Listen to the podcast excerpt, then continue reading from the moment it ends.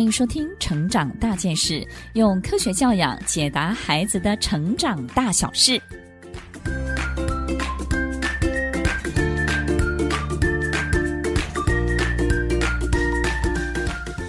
这一集分享的主题是如何为孩子说一个好故事。为孩子说故事最大的功能呢，其实不是只有提供陪伴而已。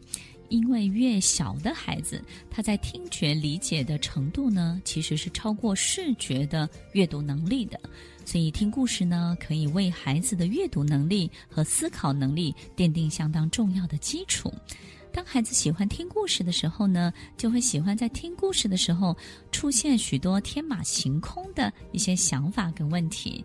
当孩子不按照故事的剧本发展，把说故事视为例行公事，而不是一同享受乐趣的时候呢，父母亲就会感受到相当的辛苦了。所以要记得，在这一集的分享当中，所有的爸妈，我们要学会如何为孩子说一个好故事的前提是在这个故事当中，到底当爸妈的人感受的程度有多深刻，这个才是关键哦。说一个好故事呢，其实不是只有单向的讯息的输送，或者是陪伴的功能，要把握在说故事的时间里头，和孩子进行软性的沟通，这些思考的引导的置入，亲子之间真正的这个心理的内在的对话，才是最重要的关键。我们到底要透过故事教会孩子什么？我们要透过故事让孩子感受到什么？我们要透过故事让孩子看见，能够。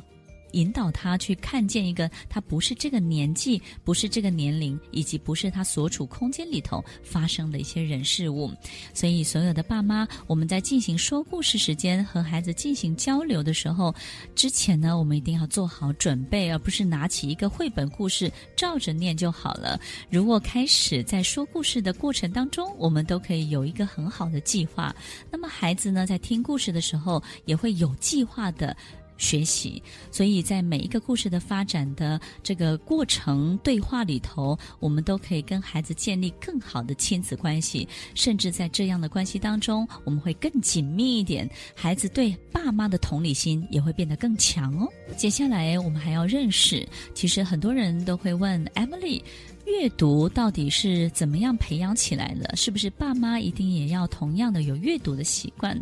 其实，所有的爸妈一定要记得，阅读一本书，其实我们进行的不是阅读，而是思考。你有没有发现，你在看一本小说，你很喜欢的小说的时候，其实你的脑袋里头，你的大脑里头，其实正在进行一个小剧场，也就是呢，在你的脑海里头，仿佛提供了另外一个空间，在发展这部小说发展的一切。所以，如果我们在说故事的过程当中，有没有可能孩子的大脑也正在发展一个小空间、小剧场，刺激他的思考能力？透过说故事，这是一个非常有用的方法，等一下我们要分享的这四种方法，所有爸妈都要好好的、具体的去运用它，让孩子透过听故事、说故事，透过阅读，增加他的思考能力，让他的大脑可以在潜意识当中被良好的开发哦。第一个方法。千万不要被绘本限制住了。所有的爸妈，也许我们可能以为说故事一定要有一个基本的基底的故事，其实呢，这些都是不必要的。如果我们找不到合适的绘本，我们可以找找小时候的故事，可以找到一个以故事为主题的，比如说可能一个水杯的故事。小时候你因为一个水杯被打翻了，被别人误会了，其实这个心情是什么什么什么？小朋友最喜欢听的是爸爸妈妈小时候的一些故事。当然，我们有一些绘本的时候呢，也可以有一些运用，不一定要被绘本的故事里面给限制住了。所以，准备属于爸妈的故事，或是爸妈也喜欢的故事，这个题材才是最适合小孩听的哦。第二个方法，我们可以让爸妈跟孩子共同来创作。我们只要起一个头，让孩子呢就像接龙一样，故事接龙，也就是接下来发生什么，让孩子去发展。比如说，我们开了一个很好的头，三。只小猪，三只小猪呢，他们各自拥有了一笔钱。这笔钱呢，他们拿去买了不同的建筑的材料。接下来呢，怎么样可以跟绘本不一样？我们就把这个颠覆绘本故事结局的这个工作交给我们的孩子来进行。当孩子进行到一半没有办法继续下去的时候，就换我们接手了。这种共同的创作可以让孩子在思考能力上面的飞跃有一个非常大的跨越跟进步哦。第三个方法是配合孩子的学习进度，